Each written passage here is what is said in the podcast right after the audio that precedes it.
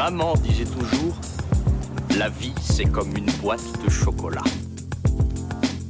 La première règle du Fight Club est il est interdit de parler du Fight Club. The name's Bond. James Bond. Je suis. Bienvenue dans ce nouveau numéro de l'Instant Ciné. C'est votre rendez-vous hebdomadaire consacré au cinéma et comme chaque semaine, je vous parle de toute l'actu ciné avec 5 infos que j'ai soigneusement sélectionnées pour vous. Et en seconde partie d'émission, je reviendrai sur un film à aller découvrir en ce moment dans les salles de cinéma. Alors sans plus attendre, on passe tout de suite aux actus. Notre première info nous vient du site Warner Bros UK, le site britannique du groupe Warner Bros, qui révèle dans la description du film The Flash, attendu l'année prochaine dans les cinémas, que deux personnages de Man of Steel, le film de Zack Snyder sur Superman, seront de retour dans ce film The Flash, à savoir Michael Shannon qui incarnait le Général Zod et Anne Jethro qui incarnait Faora. Deux nouveaux personnages donc pour compléter ce casting 5 étoiles. On sait que Michael Keaton reviendra dans son rôle de Batman ou encore Ben Affleck. Sait qu'il va y avoir plein plein de surprises dans ce film qui va traiter du multivers. Tiens, ça me rappelle un autre film qui est actuellement au cinéma. Donc, deux nouveaux ajouts de casting. Pour le moment, rien n'est officiel, mais c'est la description qui est faite du film Flash sur le site de Warner Bros. Donc, euh, ça, ça semble bel et bien réel. Continuons maintenant toujours dans l'univers DC Comics, je vous l'ai dit, après The Flash, Michael Keaton reprendra une nouvelle fois son costume mythique de Batman, mais cette fois-ci dans le film Batgirl, qui est actuellement en tournage avec les deux réalisateurs belges qui ont réalisé Bad Boys 3, Bad Boys for Life. C'est The Warp qui nous révèle cette information, donc Michael Keaton, une nouvelle fois, reprendra son costume de Batman dans Batgirl après The Flash. C'est une très bonne nouvelle parce que j'adore Michael Keaton.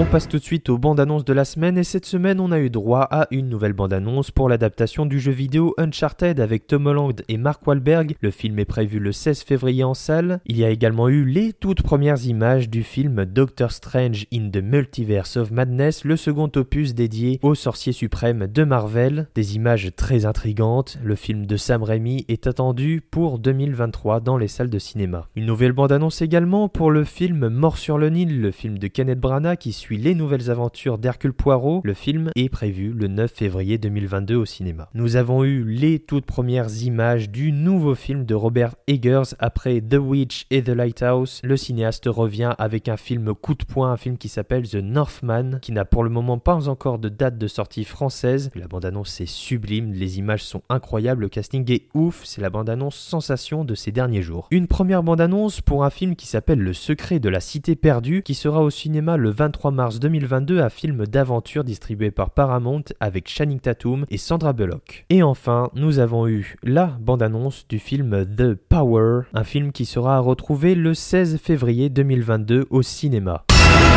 Continuons maintenant dans les actualités avec une très mauvaise nouvelle. Malheureusement, nos amis belges, si euh, les Belges m'écoutent, n'hésitez pas à faire un salut dans les commentaires ou à vous abonner si ça n'est pas déjà fait, puisque en effet, les Belges seront obligés de fermer leur cinéma. Ils ferment les portes des salles de cinéma, des salles de théâtre et des différentes salles de spectacle reliées à la culture, évidemment en lien avec la progression de l'épidémie en Europe. Ils font suite aux Pays-Bas et on croise les doigts pour que ça n'arrive pas en France. La fermeture des cinémas en Belgique, c'est dès dimanche.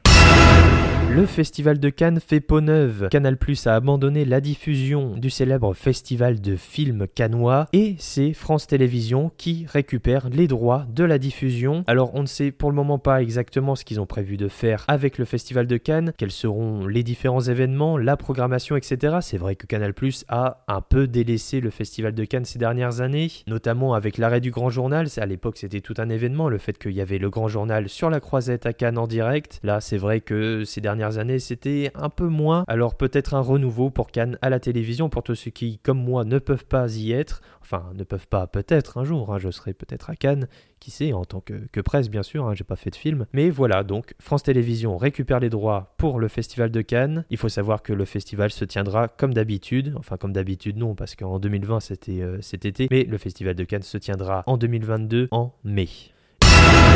Et c'est déjà l'heure du film de la semaine. Et cette semaine, j'ai envie de vous parler d'un film américain. C'est le film événement, tant il est attendu, tant il fait débat. C'est un film écrit, réalisé et produit par Lana Wachowski. Et ça s'appelle Matrix Résurrection. Thomas? Vous semblez particulièrement perturbé. Vous pouvez me dire ce qui vous est arrivé? J'ai fait des rêves qui n'étaient pas que des rêves. Vous pensez que je suis cinglé? On n'utilise pas ce terme ici.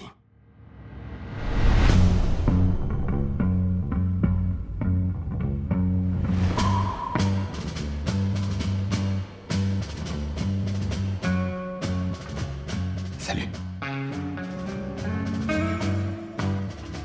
On se connaît? One pill makes you larger, and one pill makes you small. And the ones that mother gives you don't do anything at all.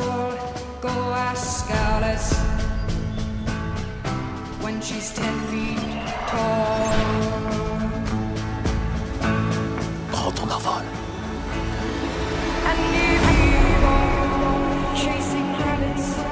Tu veux la vérité, Néo Tu vas devoir me suivre.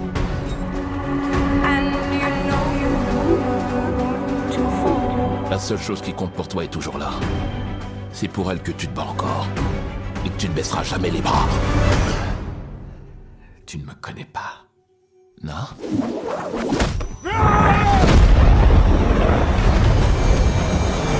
Ouf, gros morceau celui-là. Pourquoi ça? Parce que c'est sans doute l'un des plus grands blockbusters de ces dernières années. Oui, c'est tout bonnement un chef-d'œuvre. Un quatrième opus qui arrive donc 18 ans après le dernier long métrage intitulé Matrix Révolution en 2003. Alors là où Hollywood promeut un peu le retour des grandes sagas qui ont fait ses heures de gloire, je pense notamment à Jurassic World, à Star Wars ou actuellement euh, avec ce qui se passe dans Spider-Man, vient ce quatrième film. Alors quid de l'histoire précédente? Quid de cette trilogie lancée en 1999 qui a déchaîné les passions de bien des manières Qu'est-ce qui justifie ce nouveau long métrage? Alors euh, je préviens tout de suite, cet avis est garanti sans spoiler, ne vous inquiétez pas. Matrix Résurrection est tout d'abord un immense doigt d'honneur à tout le monde. Les fans, les spectateurs amateurs et bien sûr l'industrie hollywoodienne. Alors ce que fait Lana Wachowski dans ce film, c'est qu'elle nous livre une œuvre méta, ultra complexe, aux multiples visages qui enterre ses pairs et se veut être un grand coup de pied dans la fourmilière insipide de la nostalgie prémâchée d'Hollywood. C'est un film qui nous parle directement, là où le message des premiers films était de ne pas se plier au rouage de la société en tant que machine liberticide, qui ne souhaite que nous enfermer dans notre propre autosatisfaction, nous prélasser dans une bouse ambiante vide de tout sens créatif servi par l'industrie cinématographique actuelle, Lana Wachowski reprend son lance-flamme et vient cramer sans concession tous ces codes auxquels nous, pantins du système, nous nous sommes pliés. Et l'exemple du succès public considérable de Spider-Man actuellement au cinéma est parfait. Elle dénonce justement ce qui est en train de se passer sous nos yeux et les films se retrouvent donc face à face en ce moment en salle et évidemment j'en ai bien peur au vu des, chiffres actuels que euh, ce Matrix sera une plantade face à Spider-Man. Un film donc qui critique et dénonce lui-même sa propre conception, sa naissance et tout le contexte de production qu'il a vu naître et qui n'existe que pour et par lui-même. Avec son ethos et tous les bagages et autres thèmes déjà abordés dans sa trilogie, à savoir un discours anarcho-féministe, punk,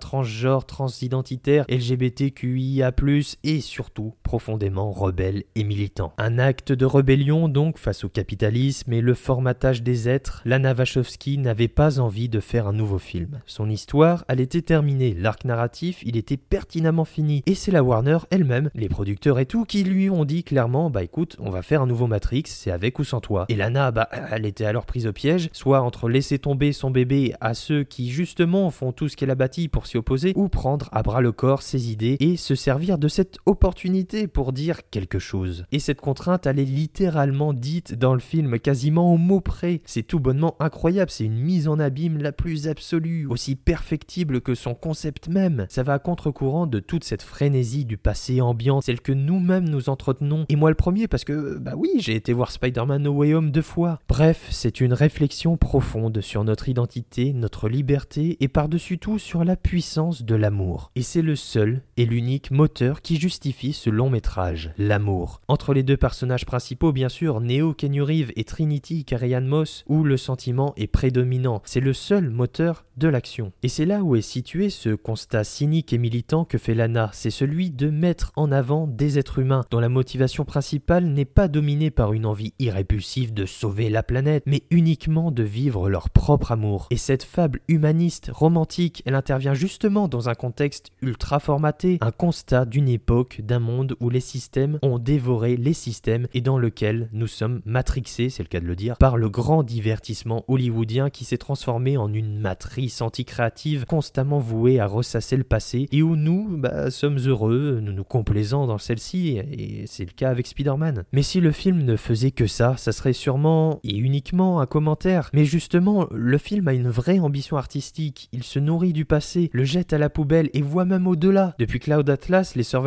adoptent beaucoup plus dans leur manière de filmer la lumière naturelle entre autres. On retrouve ici l'âme de Matrix, mais justement pas sa forme. Parce qu'au final, ça n'est pas Matrix. C'est une entité hybride, militante, qui porte un regard d'une pertinence rare sur son existence même. Mais là où il rejoint ses prédécesseurs, c'est qu'il renoue avec son propos originel, celui d'une existence cloisonnée, dictée par le système où nous sommes des acteurs essentiels sans lequel ce même système ne pourrait pas survivre. Une illusion voilée par la binarité de sa construction, une réalité cyclique qui s'auto-alimente et qui vient interroger les individus qui composent cette société.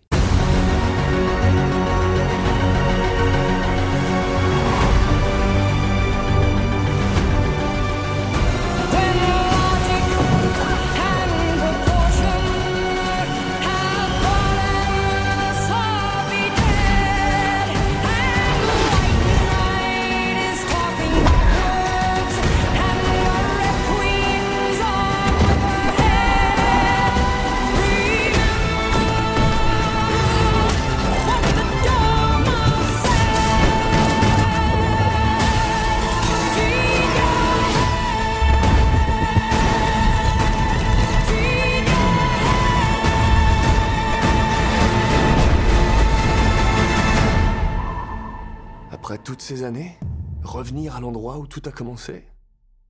Revenir dans la matrice?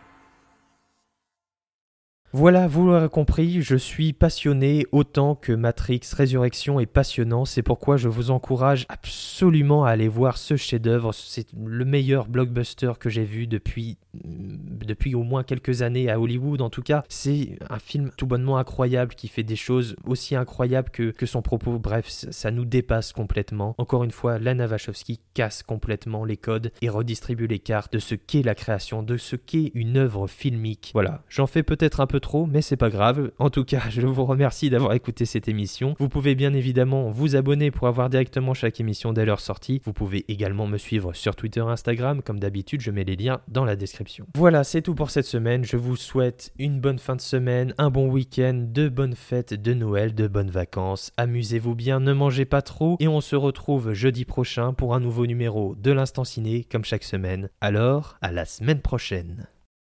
Ça dépasse tout ce que j'ai pu imaginer.